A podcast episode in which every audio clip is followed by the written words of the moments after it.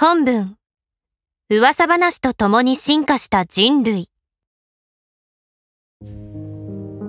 人の雑談の3分の2は他人の噂。イギリスの人類学者ロビン・ダンバーらは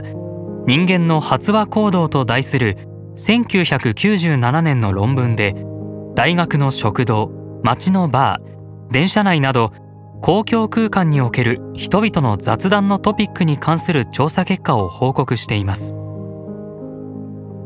合計102名の発話例1人当たりの平均発話時間は約11分を分析したこの調査によると人々の会話時間の60%から70%が個人的な人間関係自分や知り合いが登場するエピソード。今後誰かと会う予定などの話題に費やされていました。ダンバーはこの種の話題をソーシャルトピックと呼びましたが後の研究では広い意味での噂話ゴシップと言い換えています。ちなみに噂話以外では例えば仕事や勉強に関するトピックが会話時間全体の数パーセントから20%弱を占めていました。現代の社会科学において噂話はその場にいない第三者に関するインフォーマルな会話というほどの定義で用いられておりダンバーらの前景の論文以外にも似たような研究がいくつかあります。社会心理学者のニコラス・エムラーは1992年に人々の雑談の約70%は噂話だという調査結果を報告していました。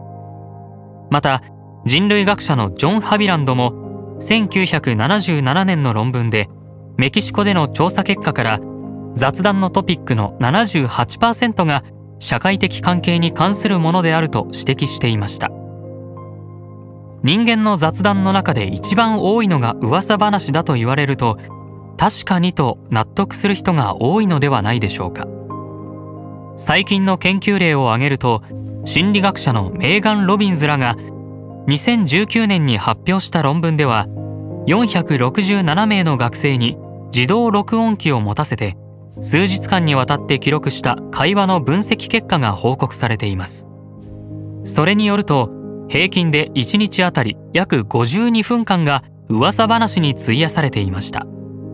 授業中やアルバイト中など公的な場面での会話を除く友人や家族との雑談のうちの52分間ですから少なくない割合です。